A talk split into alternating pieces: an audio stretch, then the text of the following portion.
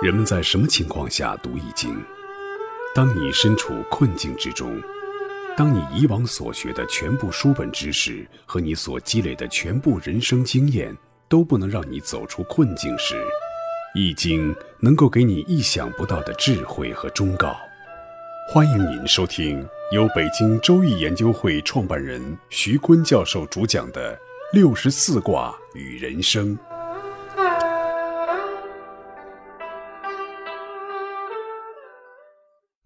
亲爱的听众朋友，大家好，我是北京周易研究会创办人徐坤。今天我带您走进周易殿堂，主讲六十四卦与人生。听众朋友们，大家好，我是林雪。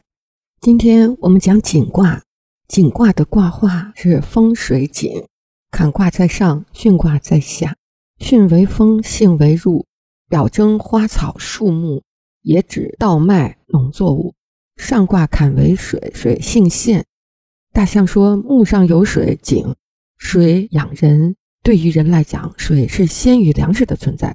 人需要水，先于需要粮草。井卦的卦象呢，是讲井水积之不尽，可以永远的养人。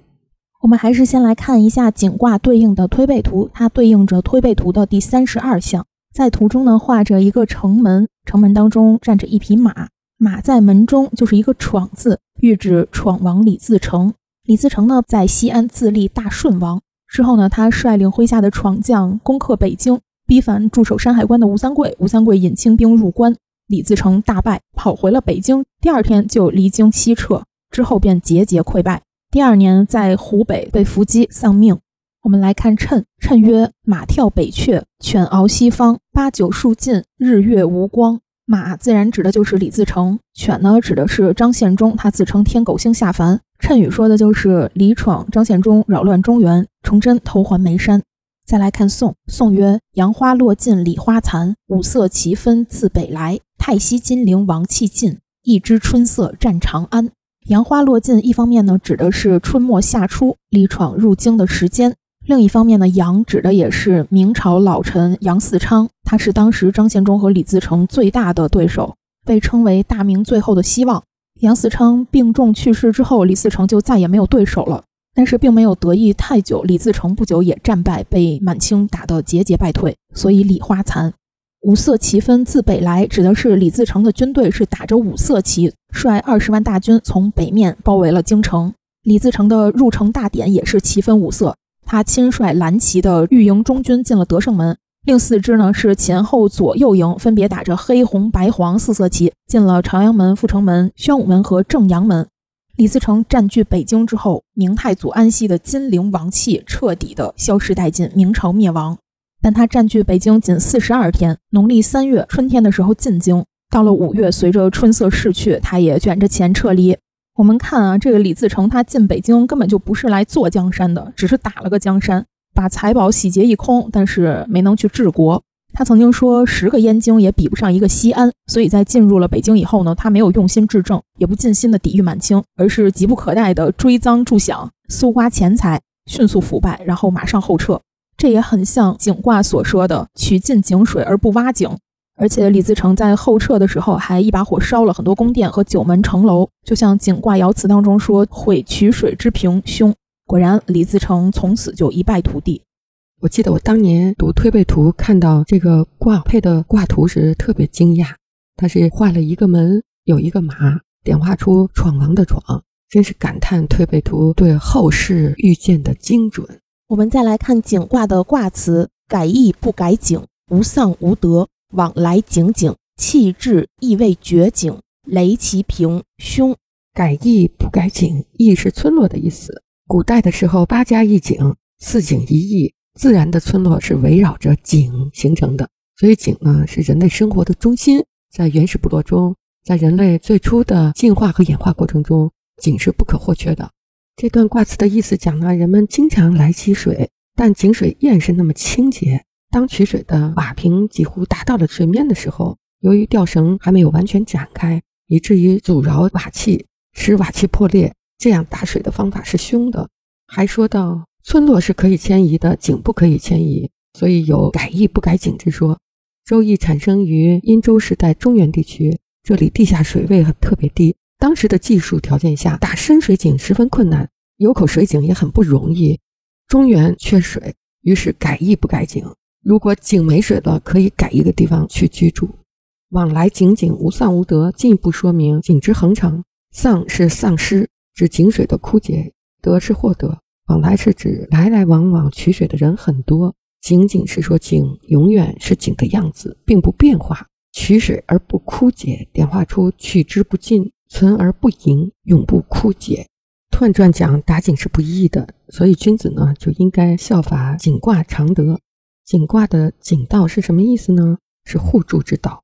这互助之道呢，是说打一口井要动员全体村民一起打，打破了宗亲门户门派之间要互助，也打破了一家一户的小生产。村里所有的人家有多少算多少，要百家姓齐上阵。才可以为村里打一个共用的井，所以井卦体现了一种集体合作的精神。我们华夏民族的这种集体主义也发源于这个井卦中的井道。这个打猎可以一家一户，种植农田也可以一家一户，但是打井不可以。在远古尧时期就流传着一首民歌，和您刚才描述的井道互助的状态特别的像。这首民歌呢叫《击壤歌》：日出而作，日入而息，凿井而饮。耕田而食，地利与我何有哉？大家一起凿井取水，有水就有了耕田，有了这样富足的生活，谁还去羡慕帝王呢？这描述的真是非常的生动。击壤歌呢是农民闲暇时的一种游戏，一边打击土壤，一边唱，一种农家乐的途径，也是围绕着井文化构画出来的早期的乌托邦，描述了田园牧歌，一边打一边唱。体现打井的集体主义精神和出水，人们能够以水养命的那种快乐。下面我们来看一下井卦的爻辞。初六爻辞：井泥不实，旧井无禽。初爻在井卦的最下方，相当于井中的泥沙。由于井中只有泥沙而没有水，说明这是一口废井了。所以有井泥不食，旧井无禽，既没有可以汲取的清洁的水。也没有来喝水的鸟禽，一个废井的画面，也喻指过了气的人和事。特别是我们易经文化特别讲与时偕进，那个时时间是很重要的。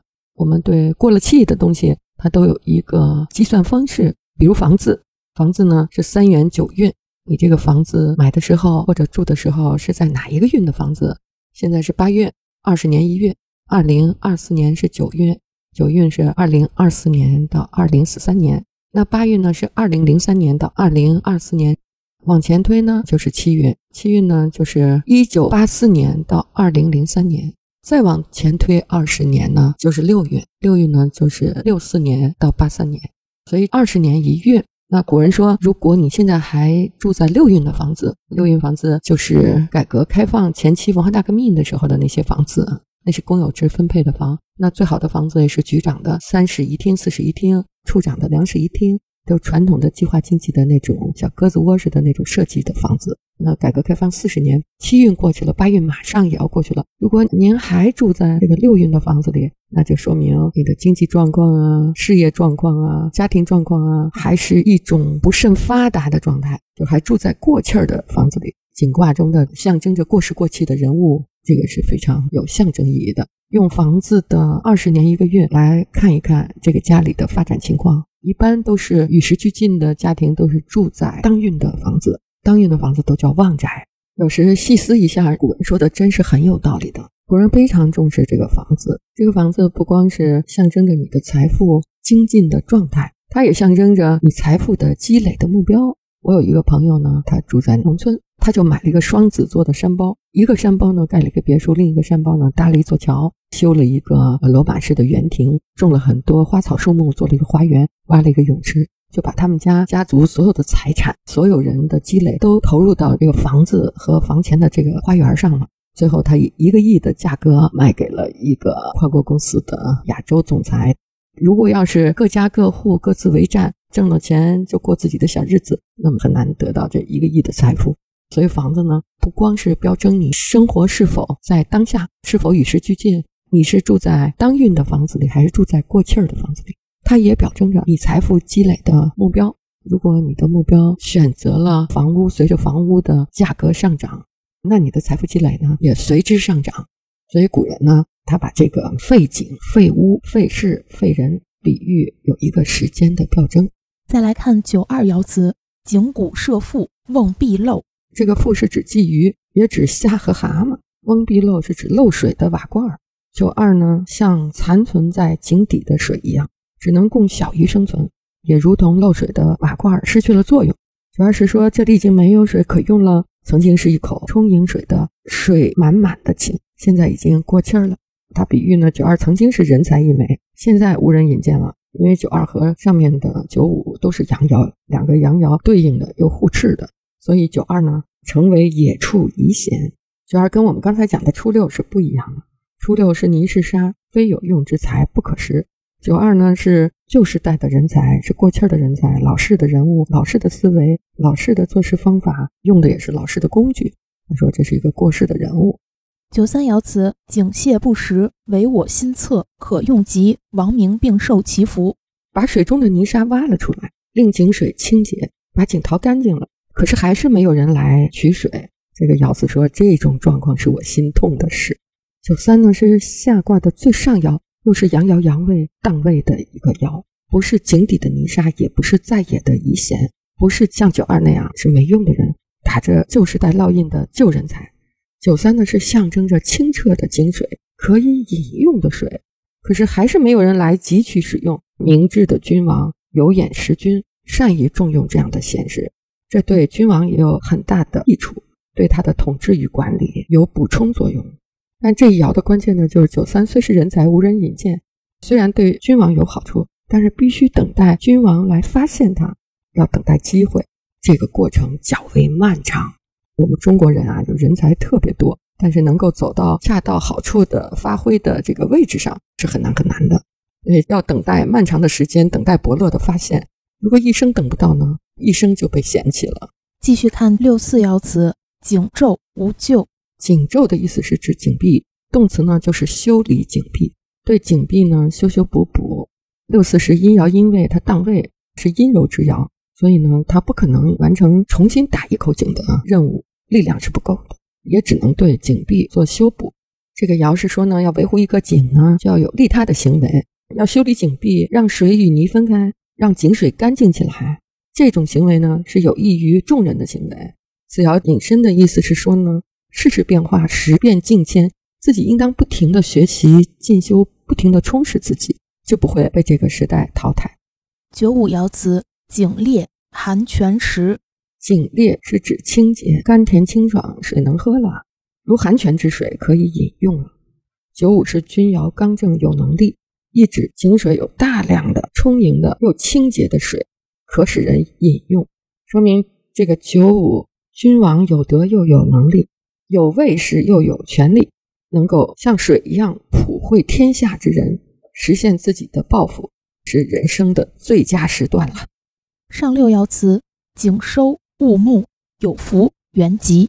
收是取水的意思，井正式启用了，井道大成。木呢是盖字，画面呢是井中取水，把水取上来了，达到了井的最上端井口的位置，井的功能完全恢复了。因为上六呢是井卦的最上位的爻，井水还显示出取之不尽的样态。这个时候的井无需加盖，要开放让人们尽情的使用。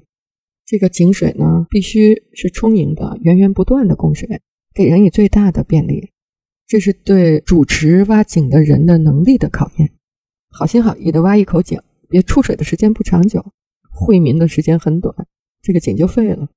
所以呢，井卦象征着。在田园牧歌的分散的小农经济中的公共事业，他是说这个井呢，只有在使用的时候才有意义，跟其他卦以九五之尊不同。井卦呢是以上六为尊位，是元吉在上，大成也。因为这个井只有满了才能取出来，才能供人源源不断的使用，所以井的最上爻是最关键的。初井是泥，二井是谷，皆是废井。三井四井呢，是修理井壁，把清水和泥沙分开，使人们见到能够喝的清水。五井呢，是寒泉，源源不断的甘甜的泉水涌冒出来，上井呢，就是收而勿木，就可以大家饮用，但是不要据为己有，盖上盖子。公使及物而井道大成也。井卦呢讲水，特别是井水对人类的村落产生的意义，围绕着中间的一口井，后来周围呢变成了农田，变成了农耕制，形成了村落。井田制也是这样形成的，中间是公田，旁边九块是私田。那一块一块井田呢，就构成了村落；一块一块村落呢，就构成了集镇；一块一块集镇呢，就构成了城市。如果你坐飞机往下看，还可以看到这个方块形的一块一块的田地连在一起的原始的井田的雏形。城市也是这样，一块一块方格矩阵形成的这个城市的规模，都是围绕着井产生的。后来这个井呢，加土地变成了井田制，它是由氏族公社土地公有制发展演变而来的。基本的特点呢，是实际耕作者对土地无所有权，只有使用权。土地在一定范围内实行定期平均分配。夏商周三代的社会性质各异，各家对井田制所属的性质的认识也不相同。井田制也延续到了今天，我们的土地老百姓也没有所有权，只有使用权。土地在一定的范围内，在各村落也实行平均分配，这都是井卦为中心延展出来的制度特征。从井卦中，我们不仅能够看到中国最原始的社会发展雏形，在现在还有它的痕迹。我们还可以在井道中看出做人之道。各位听众朋友，本期论题由北京周易研究会创办人徐坤教授亲自答疑。